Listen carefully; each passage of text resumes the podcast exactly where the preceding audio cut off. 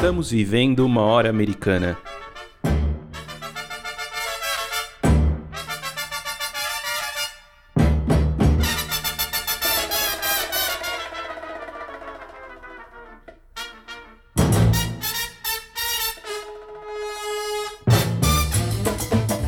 Sejam bem-vindos ao podcast Hora Americana.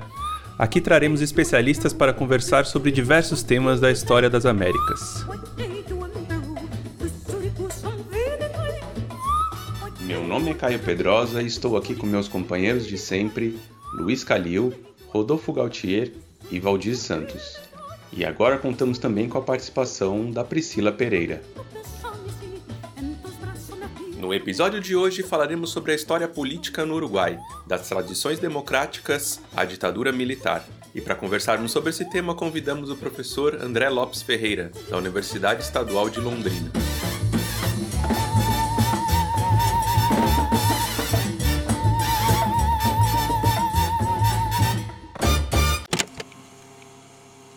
A través de este mensaje quiero expresar al pueblo uruguayo claramente el alcance y los propósitos que me llevan a dar paso tan trascendente y sobre todo transmitir al pueblo uruguayo la confianza y la seguridad de que estas medidas no son tomadas en agravio a las instituciones, sino que por el contrario lo son en defensa de las instituciones, constituyen una reafirmación de institucionalidad.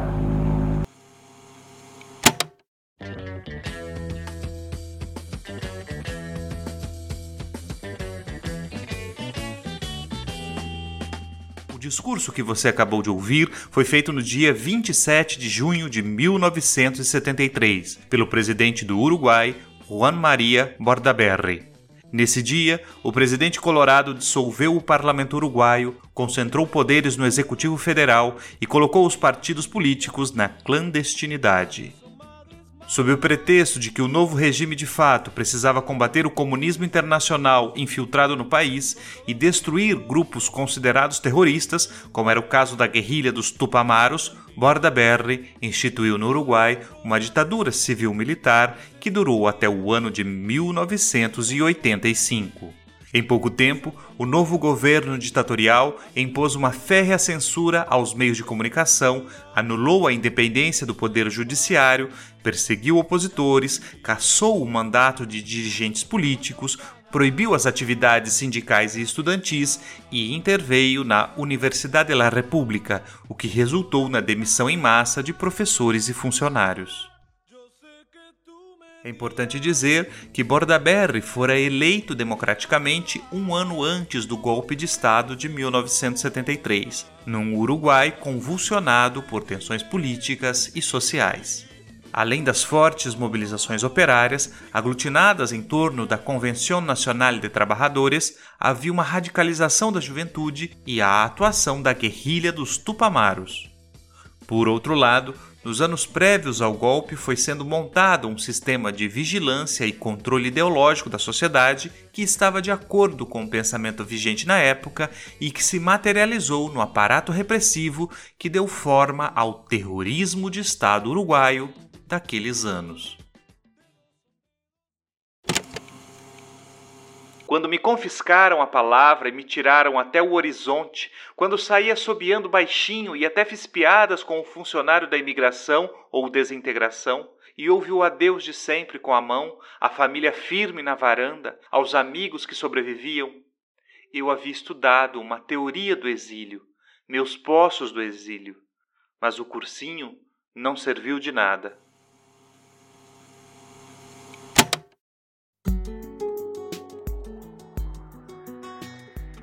Versos que você acabou de ouvir são do poema La Casa y el Ladrillo, do poeta uruguaio Mário Benedetti. A poesia foi publicada em 1977, num livro de mesmo nome que tem no expatriamento um dos seus temas centrais. Trata das incertezas, da solidão e do desenraizamento vivenciados por aqueles que foram forçados a abandonar seu país. Com efeito, a ditadura militar uruguaia resultou num número impressionante de prisões e exílios forçados, além de muitas mortes e desaparecimentos. o civil Juan Maria Bordaberry governou o Uruguai até 1976, quando foi destituído pelos militares que não estavam de acordo com suas propostas para a condução do país. No seu lugar, assumiu o vice-presidente Alberto de Michele, sendo na sequência substituído pelo doutor Aparício Mendes. Esta foi, aliás, uma particularidade da ditadura uruguaia, que contou com três presidentes civis e apenas um militar, o general Gregório Alvarez.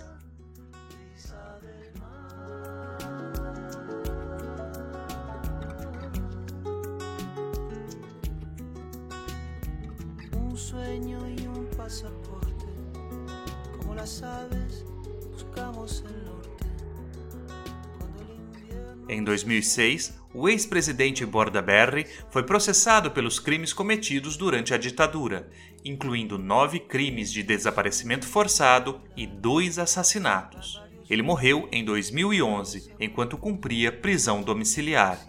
No entanto, muitos dos responsáveis pelo terrorismo de Estado uruguaio ainda não foram julgados ou punidos pelos crimes que cometeram, e as demandas por memória, verdade e justiça continuam muito presentes nesse país. O testemunho da ex-presa política Luz Menendez, relembrando as palavras que ouviu de um dos mais temidos torturadores da ditadura uruguaia, o coronel Jorge Pajarito Silveira, nos dá uma dimensão disso. Não, fique tranquila que daqui você sai viva. Eu te prometo, te garanto que daqui você sai viva. Claro, você que é comunista vai implorar a Deus para morrer, porque vamos te fazer conhecer os limites da loucura.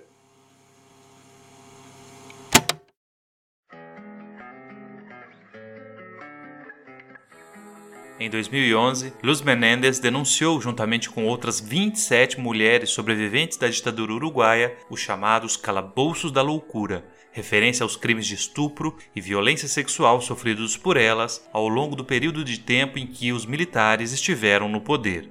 Em 2021, o grupo de mulheres decidiu levar o caso à Comissão Interamericana de Direitos Humanos, devido à demora da justiça de seu país em dar uma resposta satisfatória às vítimas. Este é apenas um exemplo de como as feridas deixadas pelo processo ditatorial uruguaio seguem abertas ou, como afirmou o poeta Mário Benedetti, o esquecimento está cheio de memória.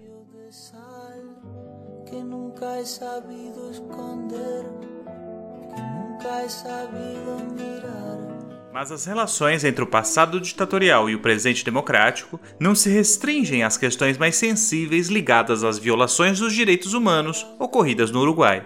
Em 2009, o ex-líder guerrilheiro José Alberto Mujica Cordano, mais conhecido como Pepe Mujica, venceu as eleições para a presidência pela Frente Ampla, partido de coalizão surgido nos anos 1970, em contraposição ao bipartidarismo do Partido Nacional, branco, e do Partido Colorado. A vitória do presidente Tupamaro representou a consolidação de uma força política que, em poucas décadas, passou da clandestinidade às vias democráticas e que exerce, na atualidade, um papel fundamental na vida política uruguaia. Em suma, a chegada da esquerda ao poder, com as presidências de Mujica e Tabaré Vázquez, representou um novo tempo para o país vizinho, no qual o Uruguai se tornou uma referência importante para todo o continente americano.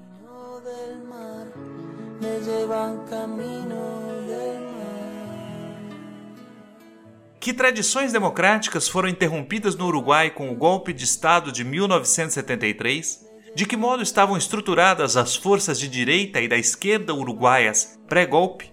Como se deu a resistência ao governo ditatorial? Quem foram as suas vítimas? Como ocorreu o processo de redemocratização desse país? Como o Uruguai tem lidado com os traumas deixados pela ditadura? Para tratar dessas e de outras questões, temos prazer em receber André Lopes Ferreira, professor da Universidade Estadual de Londrina, a UEL. Antes, porém, vamos com a Priscila, que traz a dica da hora desta semana.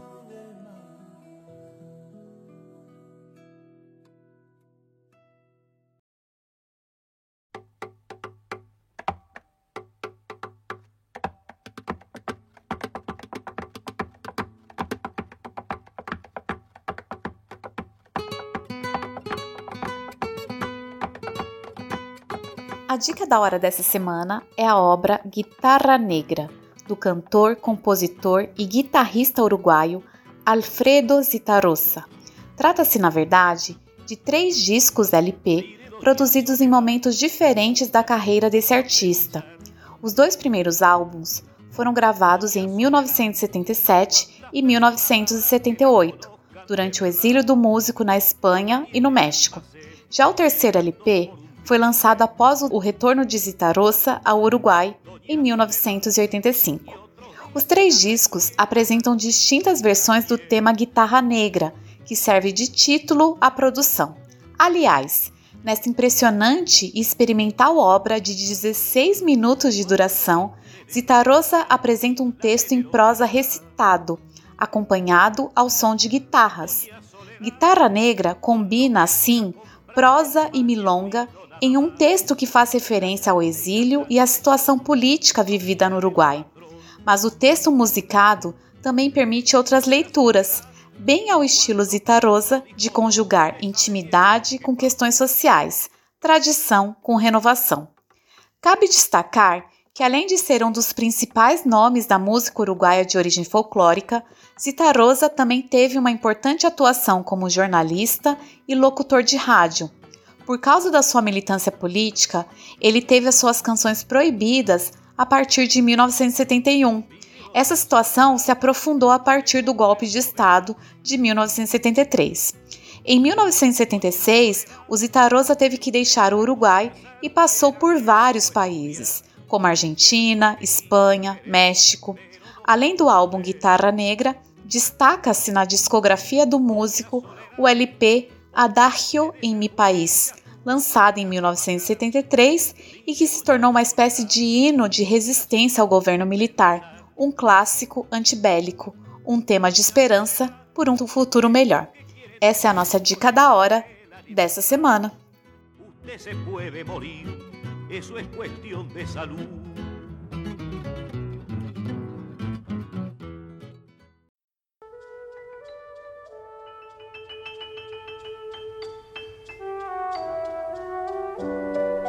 Você está ouvindo Hora Americana.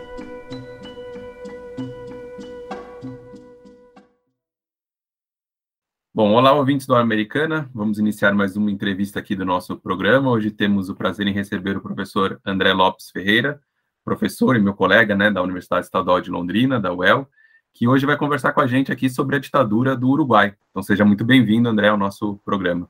Olá, Caio, demais colegas. É uma satisfação participar do Hora Americana. Eu gosto muito do podcast, sou, sou um ouvinte engajado.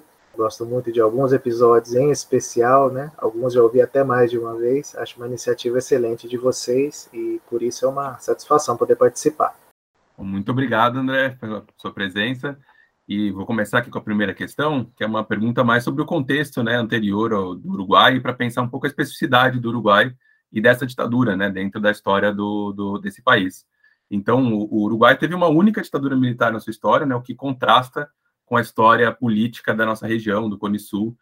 É, e essa estabilidade política e social do Uruguai é resultado de, da construção de uma moderna democracia, né, longeva e com partidos políticos muito sólidos e tradicionais ao longo do século XX, e também de uma tradição né, intelectual que tem nomes aí como o Ángel Rama, o Carlos Real Assua, o Carlos Quijano, o Juan Carlos Onetti, que rendeu, inclusive, nessa tradição democrática do Uruguai, é, esse apelido de a Suíça das Américas.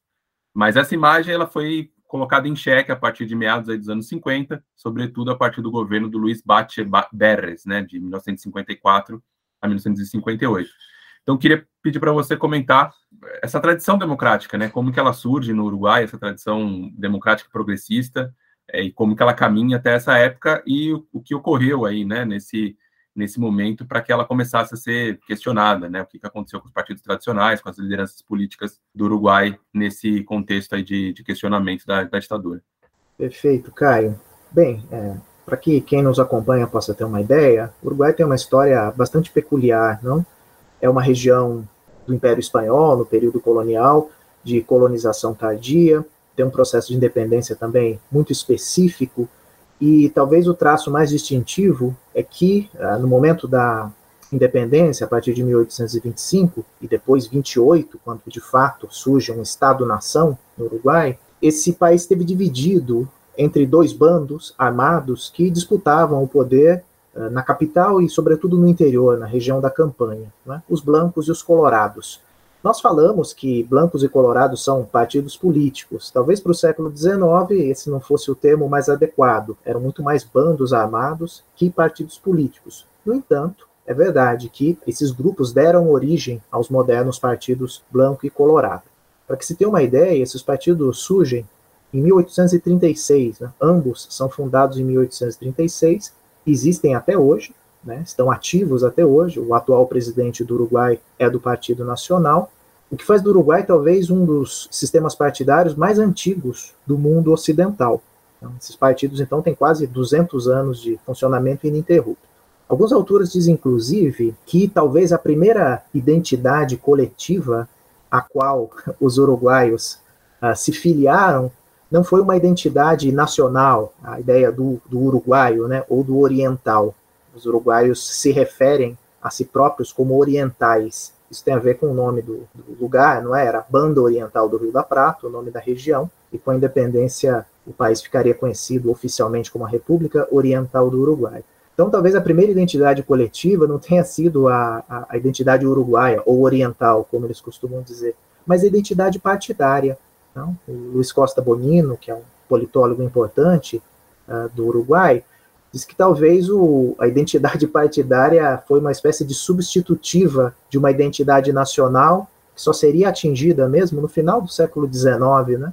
Como costuma acontecer na América uh, Latina, o Estado precede a nação, e assim foi o caso uruguaio. De qualquer forma, essa identidade partidária ficou profundamente arraigada uh, naquela população. Blancos, que são os partidários do Partido Nacional, e colorados, por sua vez, defensores do Partido Colorado, se consolidaram em famílias políticas, no sentido que a ciência política dá esse termo, não?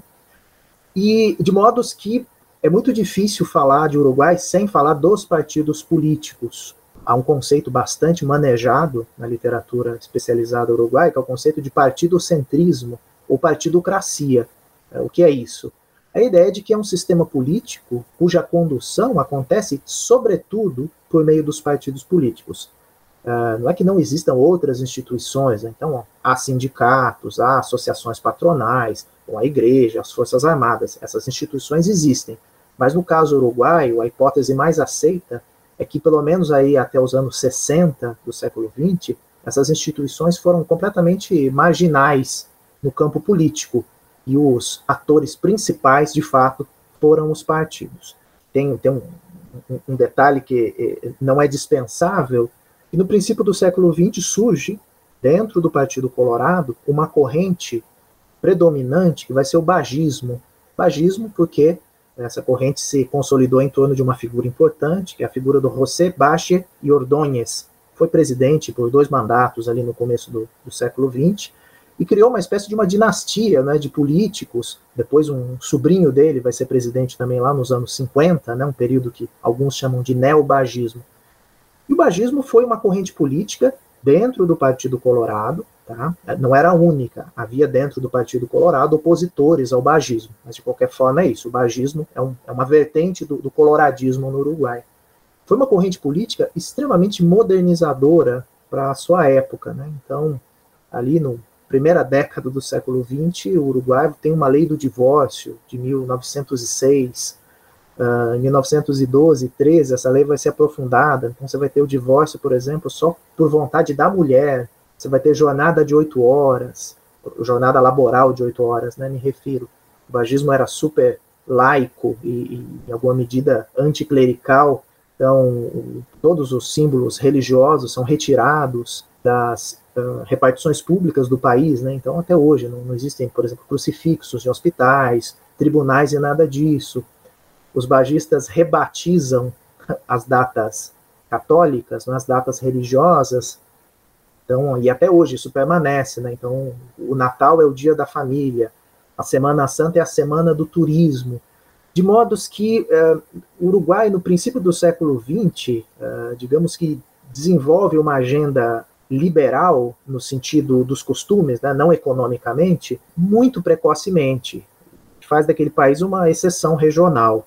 Então, hoje, possivelmente, é o país mais laico da América Latina, se não das Américas, e há um, um, uma, uma, crença democrática, né, uma, digamos que uma, uma valorização da democracia uh, muito forte. Apenas para concluir, os informes do Latino Barômetro, se o nosso ouvinte tiver curiosidade de consultar, mostram que no Uruguai o apoio à democracia ele está ou ao redor de 80% ou sempre acima de 80%. Essa é uma pesquisa feita desde 1995 e não há nenhum outro país né, que tenha um, um, apreço e um apoio tão grande à democracia.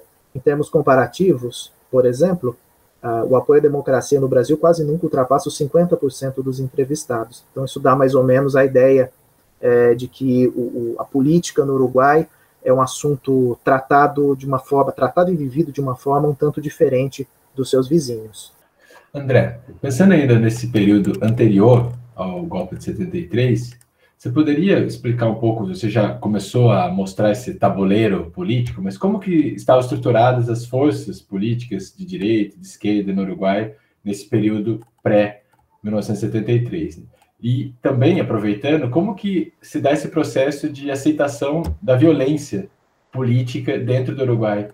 Por exemplo, a partir do ponto de vista dos intelectuais, né? Como que eles se posicionaram a respeito dessa relação entre política e violência no período até o golpe de 73?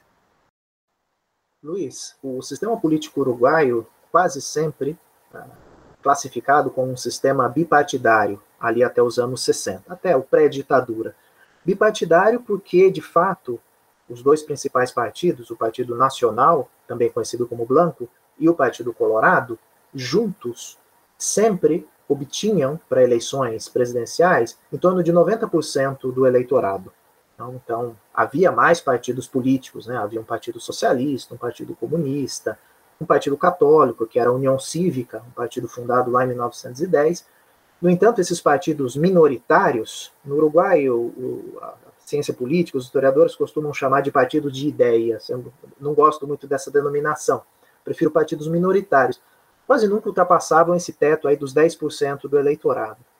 De modo que uh, o que nós temos, do ponto de vista da, digamos que da distribuição do espectro político, eram dois partidos predominantes. Um deles, o Partido Colorado, deteve o poder por inacreditáveis 93 anos consecutivos. Né? De 1865 até 1958, os colorados fizeram todos os presidentes da República. E o Partido Nacional, por sua vez, os blancos, sempre na oposição. De qualquer forma, ainda que estivessem na oposição, os blancos acabavam acessando uma parte do poder numa prática que no Uruguai ficou conhecida como coparticipação. Uh, não dá para desenvolver muito a ideia aqui, mas, por exemplo, no Uruguai, as empresas públicas, né, que eles chamam de entes autônomos, ali a partir do começo do século XX, com o bagismo, eram sempre uma direção colegiada de cinco membros. Então, a empresa de petróleo deles, a estatal do petróleo, que se chama ANCAP. São cinco diretores, três indicados pelo partido uh, vencedor das eleições e dois pelo segundo colocado. Isso se repetia nas estradas de ferro, na empresa de gás e por aí vai.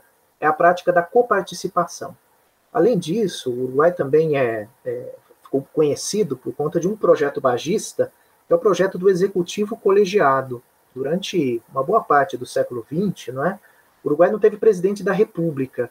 Então, lá no, depois de 1919, por exemplo, Há um presidente da República, eleito por voto popular, mas os eleitores escolhem uh, concomitantemente um Conselho Nacional de Administração.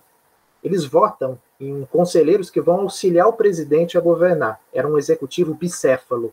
Não? E já nos anos uh, 50, os bagistas conseguem reformar a Constituição e implantar de fato um executivo colegiado, de modos que entre 1952 e 66 o Uruguai não teve presidente da República. Havia um colegiado de nove membros eleitos por voto popular, cabendo seis cadeiras ao partido vencedor e três ao segundo colocado, que deliberavam a respeito do que devia ser a condução do país, quer dizer, um executivo colegiado. Ora, uh, então, além desse predomínio uh, além desse predomínio quase absoluto de blancos e colorados no poder, há os partidos minoritários, que de fato disputavam uma parcela muito pequena né, do, do eleitorado. E, e, nesse sentido, é, viam esse bipartidarismo como um grande obstáculo a ser superado. As esquerdas só vão conseguir um resultado mais ou menos positivo em 1971, quando o Partido Comunista, Socialista, Partido Democrata Cristão e alguns desprendimentos dos partidos Nacional e Colorado se juntam, fazem uma coligação, né, uma coalizão chamada Frente Ampla, uh, que concorre pela primeira vez à presidência em 71. Depois da redemocratização, chegou a eleger presidentes da República, né, o famoso Pepe Mujica, uh, bastante incensado aí pela imprensa nos últimos anos, era, era um, um, um membro da Frente Ampla. Mas, enfim, então é a, a o quadro político uruguai estava mais ou menos distribuído dessa forma ali no pré-ditadura, né? Dois partidos tradicionais hegemônicos e partidos menores que então se coligam, né, fazem uma aliança programática para disputar as eleições de 71. Bem, uh, você me perguntava a respeito da violência. A violência política foi um assunto praticamente ausente da, do cotidiano uruguaio até os anos 60. É? O Uruguai tem um século XIX bastante violento, quando aqueles bandos armados se enfrentavam, né, os brancos e colorados. Mas a partir do momento que o sistema político se moderniza, ali no princípio do século XX, e o bagismo, uma vez mais, foi muito importante para essa modernização, o recurso às armas e à violência é completamente marginalizado. Os militares são profissionalizados, né? de fato, o Uruguai, o Uruguai tem, uma, tem uma ditadura nos anos 30, não é, tem um golpe nos anos 30, mas não é um golpe militar. É, tem o presidente Gabriel Terra, dá um golpe em 1933, e, e quem o auxilia é o Corpo de Bombeiros e a, e a polícia metropolitana da cidade de Montevidéu. Os militares não saem dos quartéis. Então, é, nós tínhamos assim, um país bastante apegado a soluções de consenso, de respeito ao, aos resultados eleitorais, é, de compromisso democrático, e que, é, a partir dos anos 60, vê essa, esse quadro né, de estabilidade aos poucos se diluir. Isso tem a ver com uma crise econômica persistente, a partir ali de meados dos anos 50, tem a ver, obviamente, com o advento da Revolução Cubana, com a agudização da Guerra Fria na região, com o surgimento da luta armada, e finalmente com a entrada em cena dos militares. É, ora, a, a, violência política no Uruguai era muito. É, é, foi, foi um fenômeno muito sentido pela população, pelos intelectuais, que enquanto puderam falaram contra. Né? De fato, você pega por exemplo, o Semanário Marcha era um jornal super importante, né, de debate intelectual e político, e havia ali quase que um espanto daqueles intelectuais é, a respeito do que estava acontecendo com o Uruguai, né, um país que até os anos 50 apresentava índices de desenvolvimento humano, uh, de PIB per capita, um pouco criou essa, esse mito né, da Suíça da América Latina, de repente é um país que vai, na opinião de alguns, se latino-americanizando então a violência política passa para a ordem do dia, surge um grupo armado, antes mesmo da ditadura, né? não foi um grupo que reagiu à ditadura. O maior grupo armado, os Tupamaros, surgem no começo dos anos 60. Então o Uruguai, de alguma forma, não escapa à radicalização e à polarização política típica da Guerra Fria e que aos poucos foi erodindo as bases uh, dessa democracia até então bastante sólida e muito longeva. André, a ditadura civil militar uruguaia, que foi de 1973 a 1985, ela se insere num quadro mais geral de outros processos ditatoriais ocorridos na América Latina ao longo da segunda metade do século XX, né, em, especial na, na região do Cone Sul. É, no entanto, o caso uruguaio também apresenta uma série de particularidades, como o fato dos militares terem deixado o governo, a princípio, nas mãos de um civil, presidente eleito Juan Maria Bordaberry, governou o país com um conselho integrado por membros das Forças Armadas até 1976. Nesse sentido, André, você poderia falar desse contexto mais geral sobre o qual se inscreve a ditadura uruguaia de 1973? E também quais seriam as especificidades do caso uruguaio é, comparando com as outras ditaduras aqui do Cone Sul? Certo, Valdir. As ditaduras são todas execráveis, sem exceção, mas o fato é que elas são diferentes, e, e nesse sentido você está coberto de razão. A ditadura uruguaia tem lá suas especificidades, não? Então, rapidamente, se nós fôssemos comparar, você tem, por exemplo, o Chile com uma ditadura unipersonal. Pinochet está no poder né, de 73 até 1990. No Brasil, os generais presidentes se revezam no poder.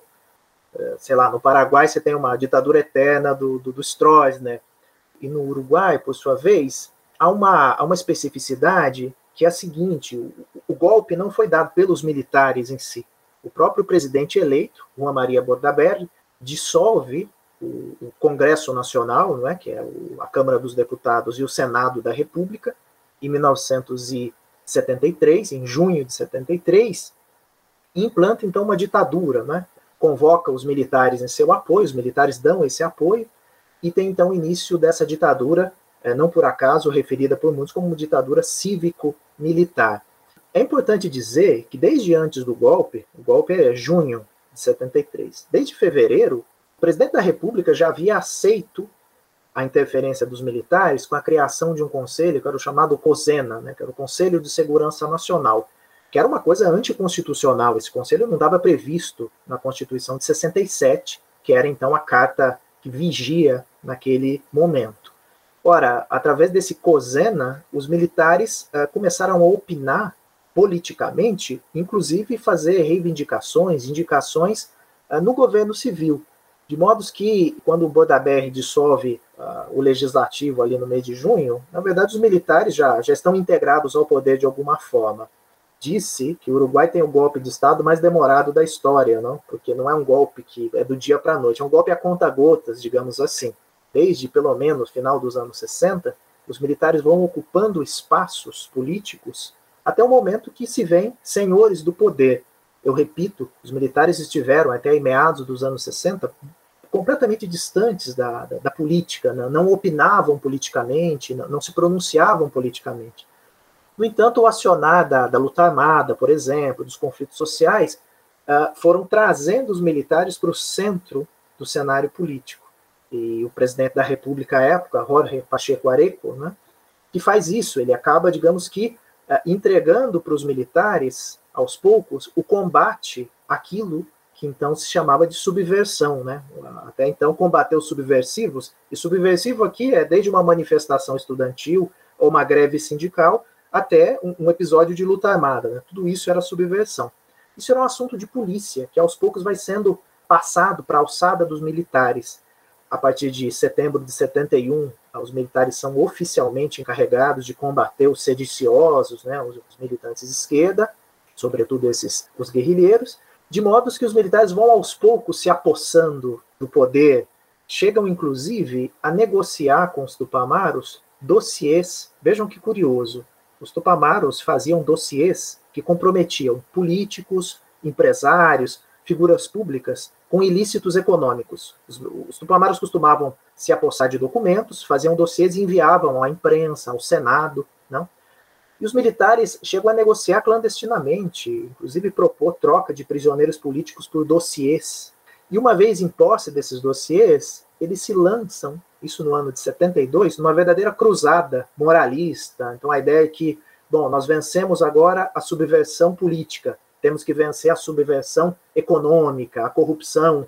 Começam, inclusive, a emparedar políticos, cobrar explicações de políticos, o que obviamente não era função das Forças Armadas, não é? Constitucionalmente, as Forças Armadas não têm essa função. Mas de modos que há um, digamos que ali em 72, há uma espécie de um ponto de não retorno. Os militares saem dos quartéis para combater a sedição, se envolvem em assuntos políticos e já não voltam mais para os quartéis. E vão aos poucos se ocupando espaços. De modo que em 73, quando finalmente o presidente dissolve o Congresso Nacional, dissolve o Legislativo, os militares, de fato, já estão exercendo o poder. Não? Notem, para todo efeito, a ditadura uruguaia, em, em, geral, a gente divide ela em três fases. Né? Uma que se chama de ditadura comissarial, que vai de 73 até o começo de 76, mais ou menos. Né?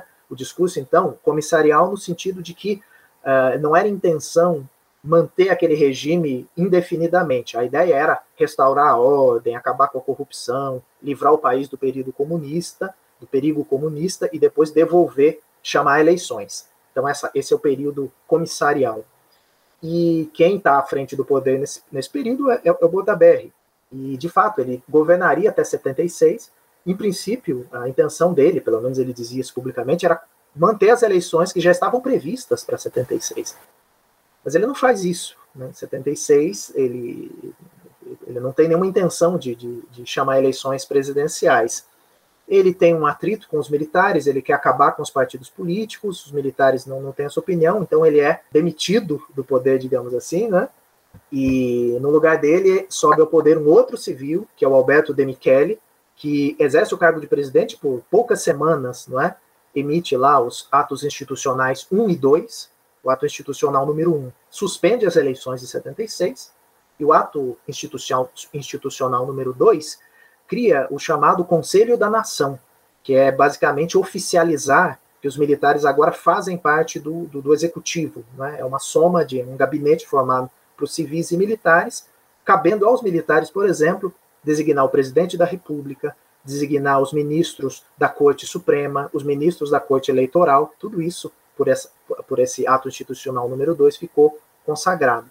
No entanto, o Alberto de Michele eh, não aceita encaçar os direitos políticos dos uruguaios, e ele é substituído, depois de algumas semanas, por um terceiro eh, civil, que era o, o Aparício Mendes. O Aparício Mendes, eh, então, institui o ato institucional número 4, que caça os direitos políticos dos uruguaios por 15 anos. Né? Então, pelo AI4, por 15 anos, todos aqueles que haviam sido eleitos em 66, em 71, tiveram os direitos políticos caçados. Então tem início uma, uma, uma, fase que é chamada fase fundacional, na ideia de que tem que fundar um regime de fato. Esse período vai de 76 a 80, e finalmente em 1980 há um derradeiro período que é a transição democrática. Os militares querem criar uma nova constituição, uma constituição que integre os valores do regime, é, que oficialize a própria participação dos militares no poder, e cometem um erro crasso. Eles chamam um plebiscito constitucional. Isso não é muito comum, né? Uma ditadura convocar um plebiscito. Mas, de novo, nós estamos falando do Uruguai, esse país que tinha uma sólida tradição eleitoral e democrática. E o governo é vencido, né? É, a população, 58% da população vota contra uma nova Constituição e apenas 42% a favor. Esse é um sinal de que o regime já estava perdendo legitimidade, então os militares então entram numa fase de transição. E, finalmente é um militar chega ao poder, né, que é o Gregório Álvares, é o único militar que de fato já era um general reformado à época, ele foi comandante em chefe do exército das Forças Armadas até 79, a partir do começo dos anos 80 ele vai ser o presidente até a redemocratização em 85.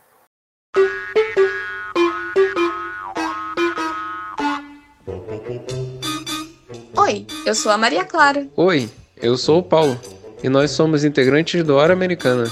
Gostaríamos de te convidar para conferir os conteúdos publicados das nossas redes. Afinal, o episódio nunca acaba nessa horinha aqui.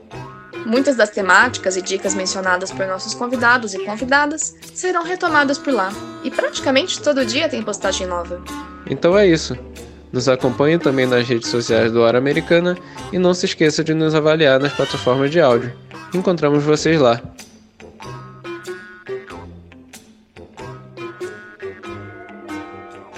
André, você já mencionou nas suas respostas, né, que nos anos 1960 a gente já tinha atuação de grupos armados no Uruguai, no caso dos Tupamaros. Então, minha pergunta é justamente sobre o MLNT, né, o Movimento de Liberação Nacional Tupamaros. Essa guerrilha ela esteve envolvida em acontecimentos chave da história recente do Uruguai.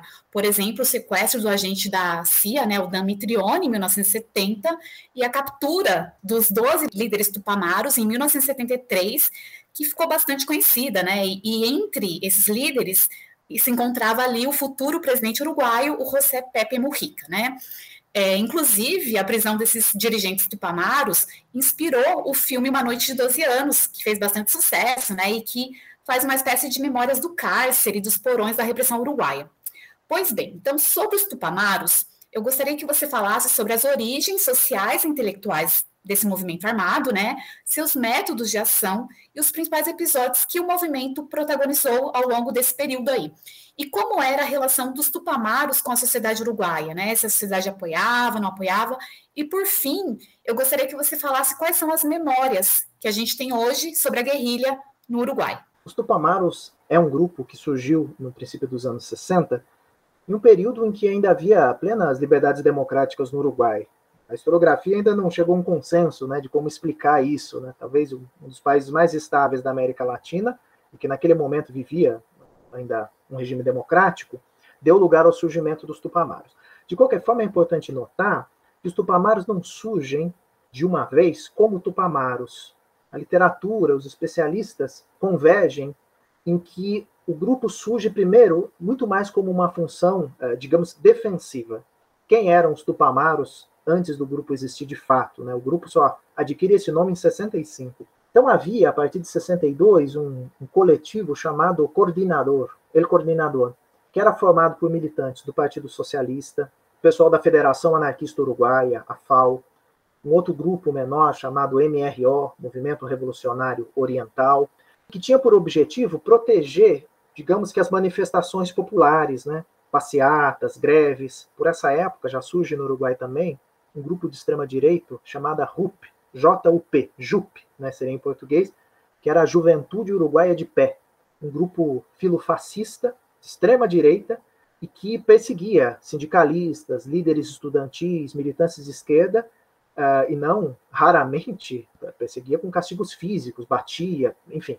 Então, o coordenador era um, um grupo formado por militantes de diversas origens, que era uma espécie de grupo de autodefesa para proteger esse movimento social em ascensão naquele período.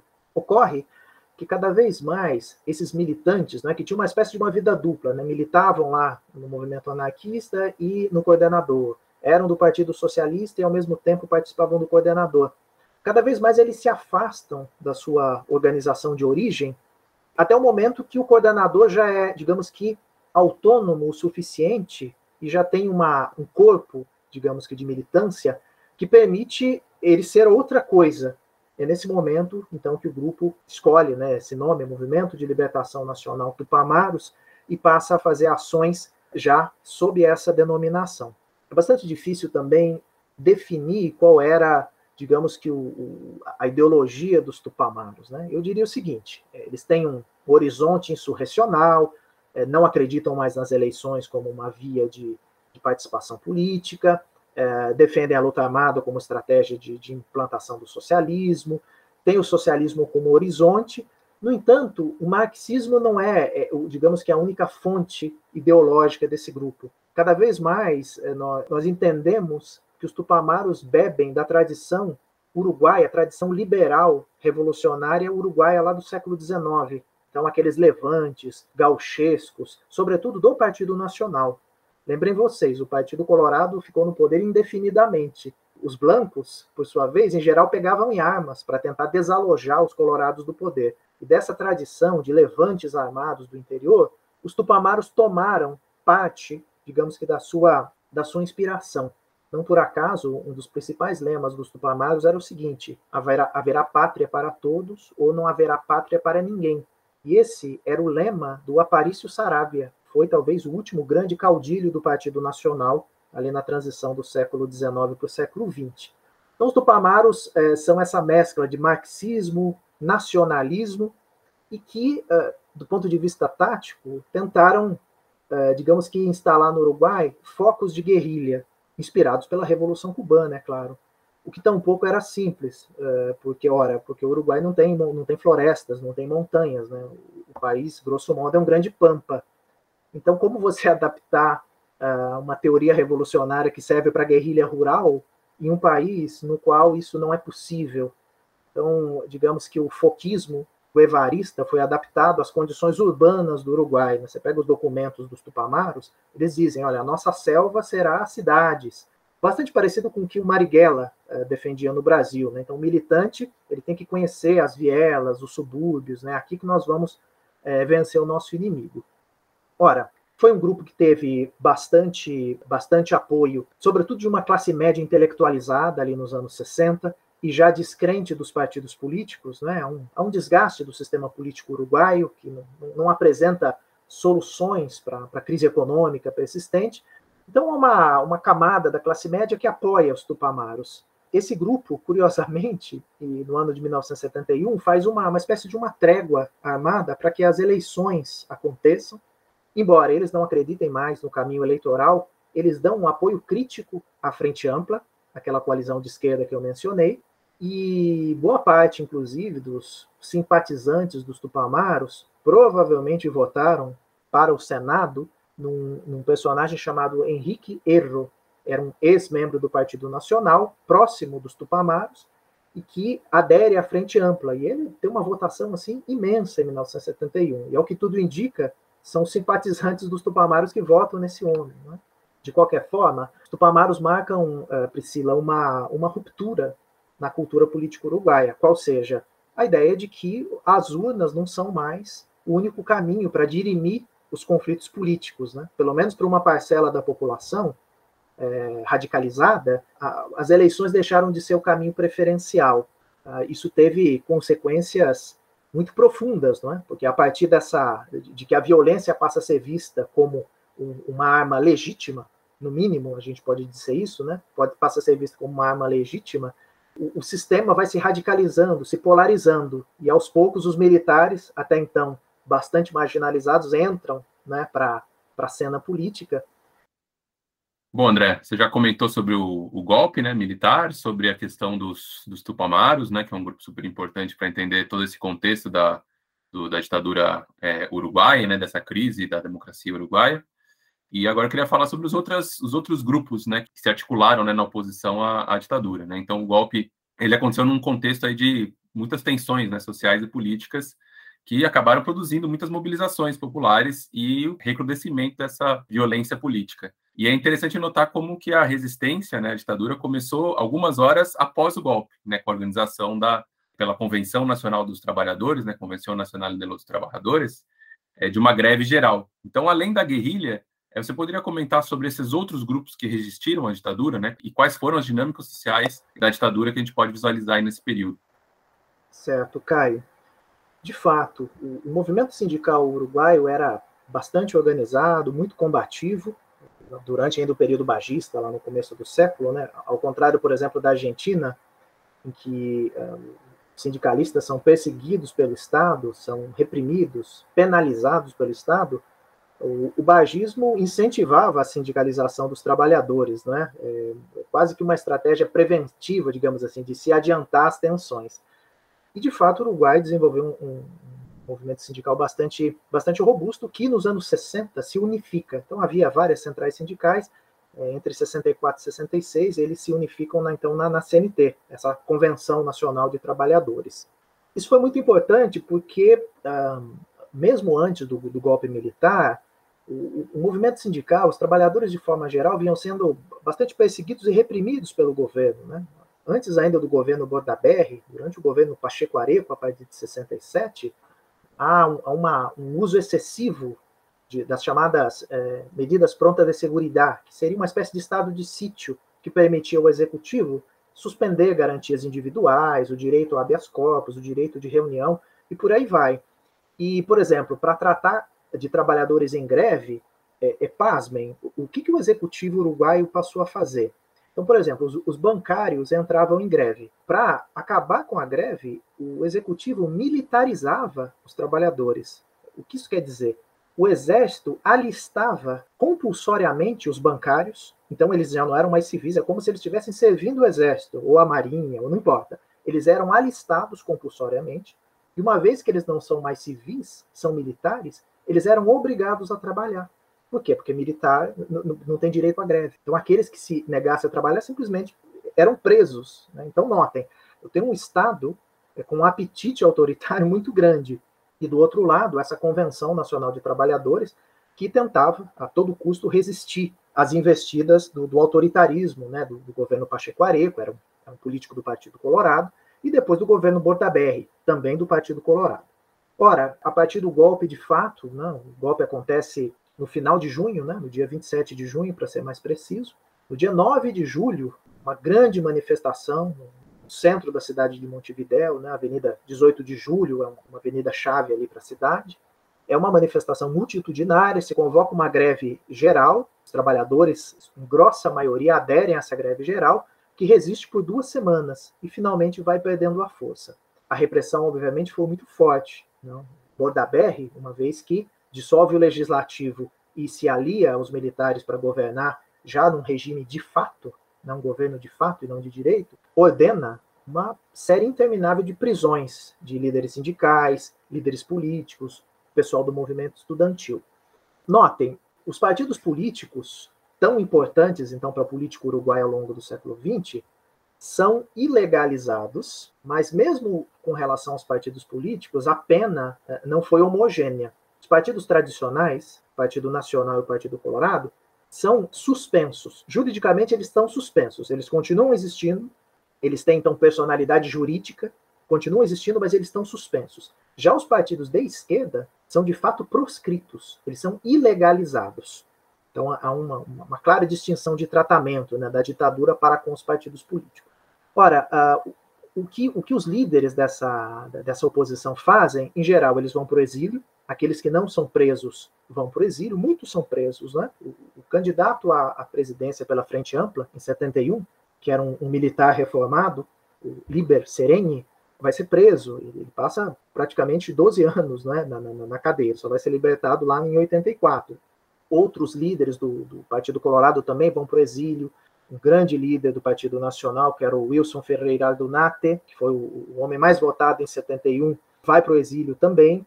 Então, a partir do exílio, esses, esses políticos tentam, na medida do possível, resistir. Ocorre que resistir num país como o Uruguai é bastante difícil. Quer dizer, é, é um país com uma população pequena e muito concentrada em apenas uma cidade. Não é? Eu costumo dizer, o Uruguai não é um país pequeno, né? o Uruguai tem uma população pequena. Para a população é um país imenso. É, até hoje, tem pouco mais de 3 milhões de, de, habitantes que vivem ali. Tem mais ou menos 3 milhões e meio, mas quase meio milhão está fora do Uruguai. E, e, e desses 3 milhões de habitantes, a metade vive na capital. Então, também é, pensar um tipo de resistência num país como esse, onde não há rotas de fuga, era bastante difícil. A oposição vai ser duramente castigada com prisões. Uh, notem, o Uruguai nos anos é, 1970 vai ter a maior população de presos políticos das Américas, proporcionalmente à sua, à sua população. Não teve nenhum outro país que teve tantos presos políticos proporcionalmente quanto o Uruguai. Então essa foi digamos que a, o expediente a, a, principal da, da, ditadura uruguaia, quer dizer, encarcerar os opositores, o que fazia a resistência à ditadura algo muito difícil, por essas dimensões do país às quais eu me referi anteriormente. Claro, a partir do momento em que o regime é vencido no plebiscito de 1980, isso é um duro golpe no regime, vai havendo uma gradual abertura. Né? Essa abertura tem altos e baixos. Mas aí os partidos políticos, ou pelo menos alguns deles, voltam a, a, a são autorizados a voltar a fazer reuniões dentro de espaços alternativos, clubes de teatro, cineclubes, círculos de leitura, passa a haver reuniões. Enfim, que as ideias voltam a circular, né? por pouco que fosse, volta a haver reuniões públicas. As igrejas, a, a igreja não é uma instituição, a igreja católica não é uma instituição importante no Uruguai, como, for, como é na Argentina, por exemplo, como é no Brasil mas de qualquer forma, a igreja também, e também denominações protestantes, passam a organizar reuniões, é, claro, denúncias de, de abusos de direitos humanos e por aí vai. André, agora eu queria te perguntar especificamente sobre a repressão no Uruguai, né? Você falou que, por um lado, resistir era difícil. Então vamos falar agora do, da construção do aparato repressivo, né? A gente sabe que a ditadura uruguaia ela foi responsável por cerca de 196 desaparecidos políticos, né? Muitos dos quais foram assassinados na Argentina, dentro do que a gente costuma chamar de Plano Condor, certo? Além dessas pessoas, que até hoje a gente não sabe o paradeiro delas, o terrorismo de Estado uruguaio produziu aproximadamente 202 mortos. Esses números todos que eu vou citar aqui são aproximados, porque a gente encontra divergências, né, nos, no, enfim, na contagem dos, das pessoas que, que, que, são vítimas né, do terrorismo de Estado. Então, nós tivemos também cerca de 20 mil presos políticos, né, como você comentou, e torturados, e aproximadamente 380 mil exilados, né, pessoas que foram para o exílio. A gente tem casos de roubos de bebês e crianças, violência sexual contra mulheres, né? E estupros que foram muito reportados também, né, principalmente nos tempos atuais, né? E também a gente teve repressão ao campo cultural, como a perseguição que sofreu o Juan Carlos Onetti, né, que foi acusado de subversão, sedição, enfim, como é que se estruturou o aparato repressivo no Uruguai? quem foram as vítimas né, dessa ditadura uruguaia, do terrorismo estatal. E é possível falar em alvos preferenciais, André? Excelente questão, Priscila. Eu acho que sim, a gente pode falar em alvos preferenciais. Bem, eu acho que, de forma geral, as primeiras, as primeiras vítimas, uh, elas são ceifadas uh, no Uruguai antes mesmo do golpe, não? Então, são uh, opositores do, do, do governo Bordaberry, essa guerrilha, essa guerrilha que no Uruguai tinha proporções muito grandes, tá? É, o movimento sindical, o movimento estudantil, como eu mencionei anteriormente. Ora, uma vez instaurado o regime de fato, os militares, na verdade, já haviam vencido o que eles chamavam de subversão. Para todo efeito, em 1972, os tupamaros já tinham sido praticamente dizimados, né? já, não, já não existiam como grupo estruturado. Né? Os que não tinham sido mortos ou presos tinham ido para o exílio. Então, a partir de 72, portanto, antes do golpe de Estado, os, os tupamaros não, não, não, representam mais um, uma ameaça objetiva, porque, obviamente, do ponto de vista da propaganda, perigo comunista ainda estava colocado, né? a ideia desse inimigo interno dentro da lógica das doutrinas de segurança nacional. Pois bem, então, é, uma vez vencido esse, esse inimigo interno, digamos assim, os militares avançam uh, sobre tudo aquilo ainda que longínquamente pudesse representar algum tipo de ameaça aos valores daquele regime. Então, o campo das artes é, obviamente, muito copiado, né, com censura prévia. É, os jornais, eu mencionei anteriormente o Semanário Marcha. O Semanário Marcha é fechado, né, um semanário que existia desde o final dos anos 30, é fechado. O seu diretor, Carlos, Carlos Quijano, vai para um exílio no México é, grandes nomes da música popular uruguaia, então Alfredo Citarrosa, um Vilhete, essa gente tem que sair do país por conta da censura e da perseguição. No mais, uh, o regime, sobretudo naquela segunda fase que eu mencionei, né, de 76 até 80, o período fundacional, cria um, um aparato de vigilância em que todos os cidadãos, e de novo, isso só é possível em um país com a população pequena, toda a população foi classificada uh, de A a C. Então, você tinha uma, uma, uma ficha, né, ABC. E, e se você tivesse na categoria C, significa que você é um cidadão potencialmente perigoso. Então, se você fosse funcionário público, já era um motivo para ser demitido. E dezenas de milhares de funcionários públicos foram demitidos pela ditadura e só reincorporados depois da redemocratização. Então, além da categorização de todos os cidadãos dentro dessa dessa espécie de cartilha ideológica do regime, os, os, militares também usaram de um expediente que aparece naquele filme que você mencionou, né, A Noite de 12 Anos, e que foi bastante comum, que era, parece estranho, parece não, é bastante estranho. Opositores do regime já presos eram sequestrados pelo próprio regime. Ora, mas como isso é possível? Como é possível sequestrar alguém que já foi preso? Acontecia da seguinte forma: uma vez que, por exemplo, os Tupamaros ou qualquer outro é, opositor era preso, iria ficar numa prisão qualquer, num quartel, e obviamente a família sabia onde estava, ele ia ter um advogado nomeado e por aí vai. Ocorre que esses prisioneiros passam a desaparecer. Então a, a família vai procurar, a defesa, né, o advogado vai procurar na prisão tal, ele não está mais ali. Aí onde ele está? Não, não sabemos. Está em algum lugar do país. Então muitos militantes foram levados de quartel em quartel ao longo da ditadura, na condição de reféns da ditadura de novo, é uma situação esdrúxula, porque eles já eram prisioneiros, mas eles foram então sequestrados pelo próprio regime de forma clandestina. Isso foi uma prática bastante é, utilizada.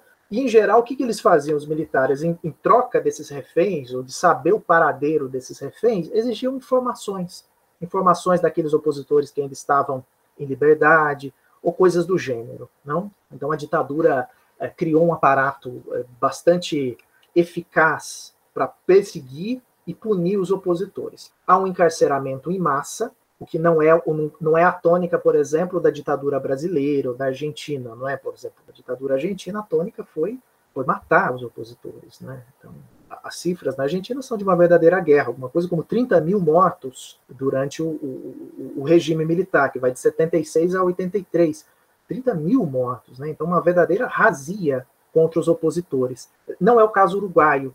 Então, embora haja mortes não é? e, e haja tortura sistemática, o encarceramento foi a prática principal e, claro, o exílio. Então, notem, é, para uma população que ali no, no, nos anos 70, né, beirava os 3 milhões de, de, de, habitantes, você tem mais de 300 mil pessoas que saem do país. Eu estou falando de, de 10% da população deixa o país. Isso é, é inacreditável. Né? E uma quantidade imensa também de, de, de presos. Né?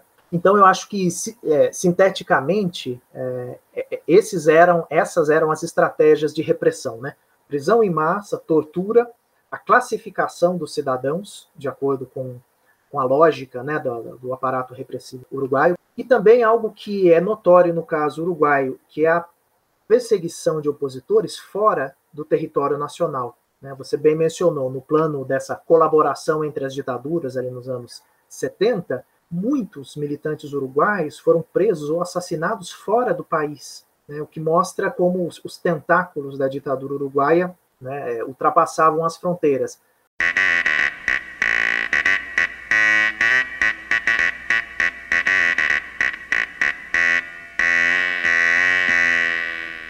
Você está ouvindo Hora Americana. André, é, em 1980, o governo militar promoveu um plebiscito com o objetivo de legitimar a nova ordem ditatorial materializada na Constituição de 1980. A vitória do não, com 58% dos votos, deu início à transição democrática no Uruguai. Como ocorreu essa transição para a democracia? E que papel tiveram os movimentos sociais e direitos humanos para a queda do governo civil militar? Valdir, a transição à democracia no Uruguai é, também destoa do ocorrido, por exemplo, no Brasil e na Argentina, para citar os dois maiores vizinhos. Então, por exemplo, é, no caso argentino, os militares estão absolutamente desmoralizados, não é? Primeiro, porque a economia está em frangalhos, é, eles deram um verdadeiro banho de sangue no país, é? com, com a perseguição aos opositores, há um rotundo fracasso na Guerra das Malvinas. É, tudo isso para dizer, os militares argentinos não, não, estavam em condições de negociar uma saída democrática. Tanto é que eles não conseguem, por exemplo, aprovar uma lei de anistia para eles próprios. Né? Assim que Raul Afonso assume o governo em 83, já começam a, a judicialização, os juízos né, de militares envolvidos com mortes e desaparecimentos. No Brasil, ao contrário, os militares têm bastante força, não é? Eles conduzem aquela abertura lenta e gradual eles conduzem a redemocratização, não antes de garantir para si próprios a impunidade imposta pela nossa lei de anistia de 1979. Ora, o que nós temos no Uruguai? No Uruguai, eu, eu acho que a gente tem uma espécie de um, de um empate de hegemonias. Né? Eu tenho uma sociedade civil que vai se organizando a partir da, da derrota dos militares no plebiscito de 80. Os partidos políticos voltam a funcionar, provisoriamente, aos poucos vão recobrando as suas atividades. E, por outro lado, eu tenho militares que ainda com poder. Então, a, a redemocratização, a partir da derrota do plebiscito, foi bastante negociada, primeiro, entre os militares e os partidos tradicionais. Então, os militares pedem o plebiscito em 1980, não é? 58% da, da população rejeitou uma nova Constituição, 42% votou favorável a uma nova Constituição, por isso o plebiscito foi, a proposta militar foi derrotada. E já em 81, os militares convocam os partidos tradicionais para negociar. Note, não a esquerda.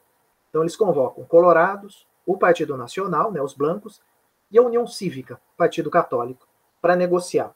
E passam então a estabelecer uma espécie de um plano de transição, no qual um militar governaria até 85, em 83 os partidos poderiam fazer eleições internas, 83 ou 84, eleições internas para escolher o seu candidato, e no final de 84, uma eleição direta, livre, para eleger um presidente civil que assumiria a partir de 85.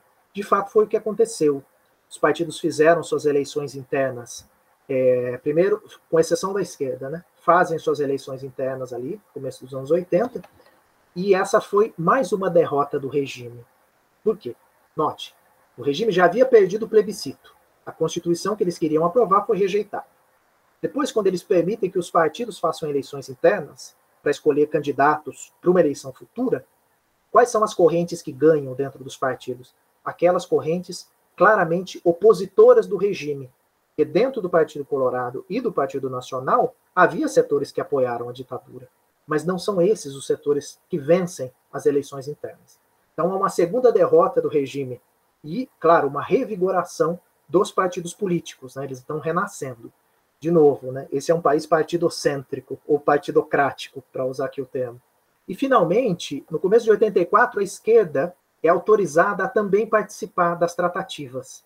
No entanto, há pessoas que ainda estão proscritas. Olha, o, o candidato natural do Partido Nacional às eleições de 85 seria o Wilson Ferreira do Nater, que havia sido muito bem votado em 71, mas ele está com os direitos políticos cassados. Ele não pode.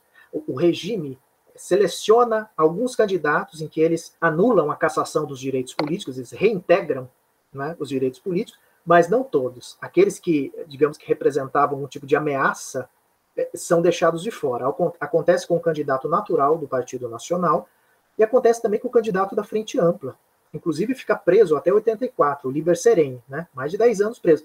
Então ele é libertado, mas também não tem os direitos políticos reconhecidos. De modos que vão para as eleições ali em 84, né, novembro de 84, um partido colorado, com o candidato escolhido, que era o Sanguinetti, um partido nacional indica como candidato não o seu uh, não o seu nome preferencial, o seu nome natural, que afinal de contas ele está ele tá exilado e, e, não pode participar, e a esquerda também não não consegue indicar o seu candidato natural, tá? indica uma outra pessoa. As eleições são realizadas tá? em novembro de 84 e em 1 de março de 85 assume o poder o Julio Maria Sanguinetti, do Partido Colorado, então vai ser o primeiro presidente né, civil, marca de fato a transição à democracia no Uruguai. Então eu diria que é isso, né? ao contrário do Brasil, em que os militares têm bastante força e conduzem à reabertura, e ao contrário da Argentina, em que os militares estão desmoralizados e não, não podem negociar, né? eles não têm capital político, simbólico para negociar a abertura, no Uruguai, é isso que eu estou chamando de um empate de hegemonias, então, líderes dos partidos políticos, os militares pactuam, né, o chamado Pacto do Clube Naval, esse é um acordo que foi feito em 84, pactuam eleições nacionais que finalmente podem uh, levar um civil ao poder depois uh, da ditadura. A gente terminar, pensando nesse período pós-ditadura uruguaia, a gente tem a lei de caducidade que foi aprovada no ano seguinte já ao fim do regime. E essa lei ela tem algumas semelhanças, por exemplo, com o que aconteceu no Brasil. Mas existe uma grande diferença porque lá no Uruguai essa lei foi tornada inconstitucional em 2009 e revogada em 2011. Só que nos últimos anos a questão em torno dessa lei de caducidade acabou voltando ao debate público, principalmente a partir de é, defesas de que ela seria importante, é, de que seria importante reinstalá-la. Você poderia falar um pouco sobre esse debate? Quais são os avanços, as dificuldades que o Uruguai tem enfrentado para lidar com essas questões e para promover políticas de memória, de verdade, de justiça? Claro, Luiz. Bem, apenas para situar quem está nos acompanhando, é, isso tem a ver com o que a gente chama de justiça de transição ou justiça transicional. Né? Então, sempre que um país é, passa por guerra civil, ditadura, episódios sistemáticos de violações de direitos, entra em campo a justiça transicional, né, que é um pouco a ideia da justiça de transição é reparar o tecido social para que a sociedade possa seguir adiante. Né? No caso do Uruguai, do Brasil, enfim, dos países do Cone Sul, há, há ditaduras né, que violaram direitos humanos. Bom, e o que acontece no dia seguinte? O que acontece no dia seguinte? Às vezes é possível reparar, uh, seja com indenizações financeiras, seja com políticas de memória, não é? criando monumentos, museus, centros de memória e por aí vai, comissões da verdade. Às vezes é possível judicializar, né? às vezes é possível fazer justiça de fato, responsabilizando os violadores pelos seus crimes. Ocorre que nem sempre isso é possível. Né? No Brasil não é possível. Tem uma lei de anistia anacrônica e absurda que impede que os crimes uh, dos violadores sejam uh, uh, imputados judicialmente. Isso acontece também uh, no Chile, que tem uma lei de anistia de 78, né, um ano antes do Brasil, embora lá a Suprema Corte tenha também feito uma leitura, uma interpretação diferente uh, uh, desse tema a partir do final dos anos 90. No Uruguai, nós temos primeiro, então, civis recobram o poder em 85, e em 85 já há uma lei de anistia, mas uma anistia para os opositores do regime, uma anistia que não cobre os violadores. Então, em 85 há uma lei que permite que todos aqueles que estão fora, exilados, possam retornar, que aqueles que tiveram direitos políticos cassados recobrem seus direitos, né? e uh, todos que se envolveram em delitos políticos sejam, então, perdoados. Claro, há uma há mediatizações, não, não é um perdão automático, tá? mas, de, grosso modo, em 85 há uma lei de anistia para aqueles que foram opositores do regime. Ocorre que, uh, tão logo essa lei é aprovada pelo, pelo Legislativo Uruguaio em 85, começa a chover pedidos de, de processos contra agentes do Estado, militares, policiais, envolvidos em violações de direitos. Isso abre uma crise institucional, já no começo de 86. Por quê? Porque o comandante em chefe das Forças Armadas recebia os pedidos né, é, para indicar quem era, bom, quem é o responsável pela tortura, pelo quartel tal, pelo centro de detenção tal, e ele não responde ele simplesmente não responde. Ele tem uma declaração que é alguma coisa mais ou menos assim: isso tudo está trancado no cofre do meu escritório. Quer dizer, ele diz claramente: nós não vamos obedecer. Ora, então como é que fica? Não? Os militares não vão obedecer um pedido da justiça? Isso cria uma fratura institucional em um país que havia acabado de reconquistar sua democracia. De modos que a, a solução encontrada pelas elites políticas ali, em 86, foi então votar essa lei de caducidade das pretensões punitivas do Estado. Né, esse nome imenso, tudo isso para dizer que o Estado não poderia mais pretender punir as pessoas. Quer dizer, o crime existe, mas a pretensão punitiva do Estado caducou, ele não pode mais punir.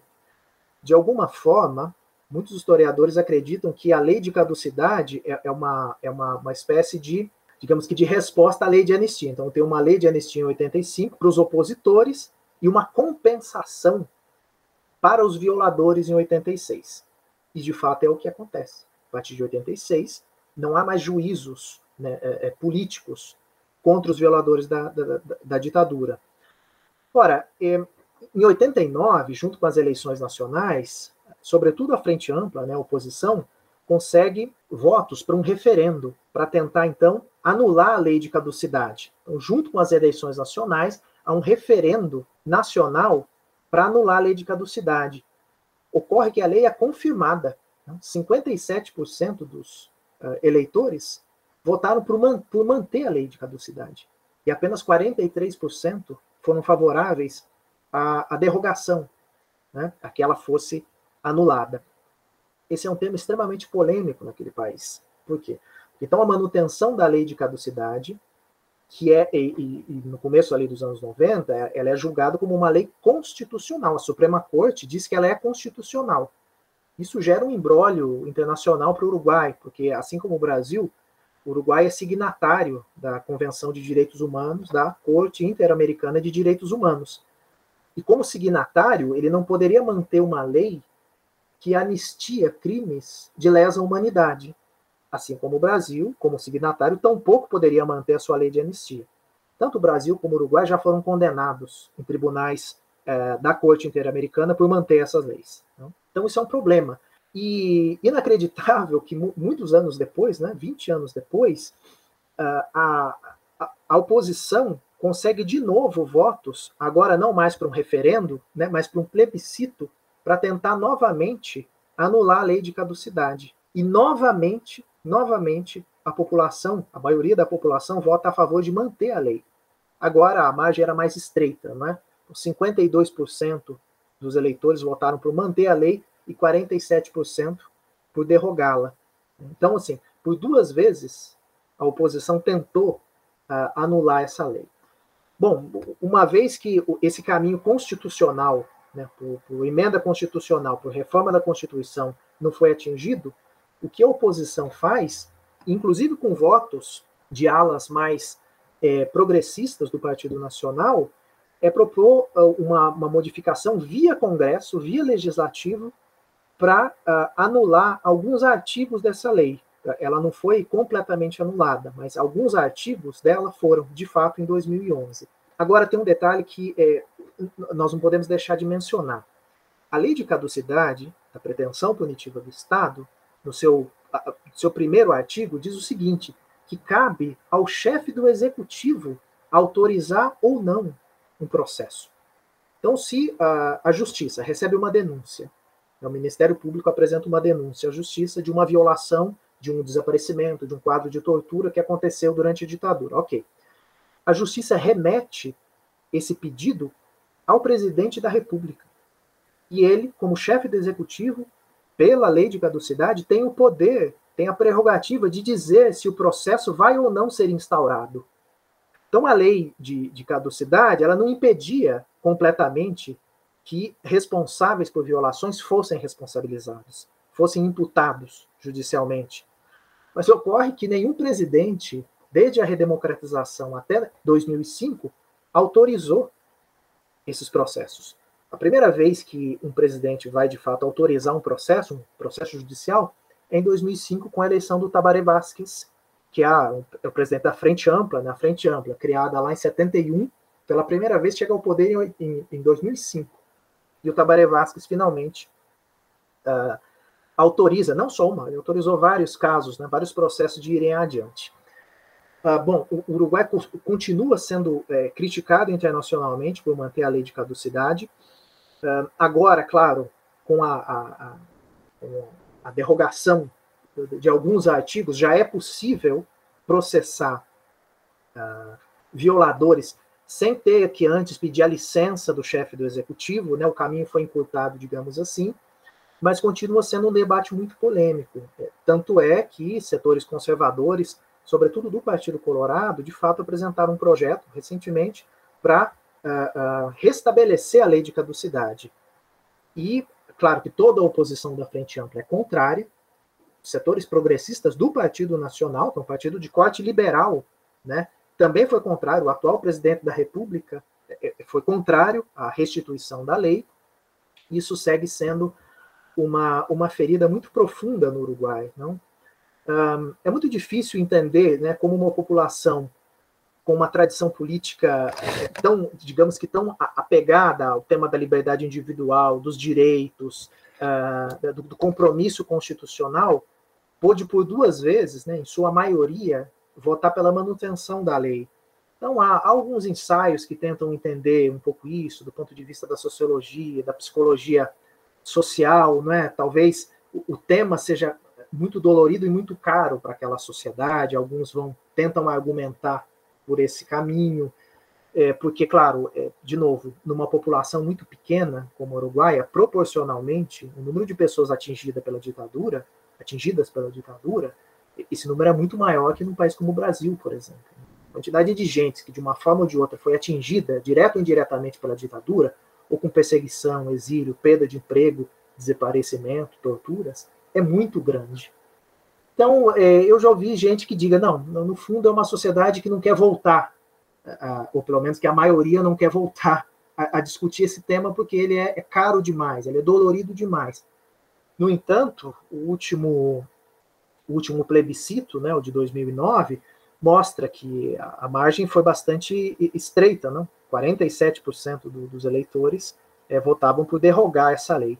Em síntese, é um assunto polêmico e muito caro, né, muito dolorido para a população uruguaia. Maravilha, André. Muito obrigado pela sua presença aqui. Foi ótima entrevista, deu para entender muita coisa sobre a ditadura uruguaia, né, um processo tão é, tão interessante, né, e né, sobre, especialmente a, a, respeito das especificidades, né, da, da história uruguaia, história política uruguaia, aí na segunda metade do século XX. Muito obrigado pela sua presença aqui. Eu que agradeço, Caio, Luiz, Valdir, Priscila. Foi uma satisfação poder falar com todos vocês e vida longa ao Hora Americana. Um abraço. O Hora Americana desta semana fica por aqui. Este podcast é um projeto de extensão interinstitucional com membros da Universidade Estadual de Londrina, Universidade Rural do Rio de Janeiro, Unicamp, Instituto Federal de São Paulo e Instituto Federal do Sul de Minas Gerais. O Hora Americana tem produção de Luiz Cailil, Caio Pedrosa, Valdir Santos Júnior e Priscila Pereira. A edição é de Caio Pedrosa, Bruno Oliveira e Letícia Cavalcante divulgação e produção de conteúdos para as redes sociais de Maria Clara Figueiredo e Paulo Gomes. Neste episódio utilizamos as músicas Dedos, da banda Totem, Montevideo e Um País com Nombre de Rio, de Jorge Drexler, e Dona Soledad, de Alfredo Zita Rossa. O Hora Americana pode ser escutado nas principais plataformas de podcast e também na rádio e TV Unicamp. Daqui a duas semanas estreia mais um episódio. Até breve.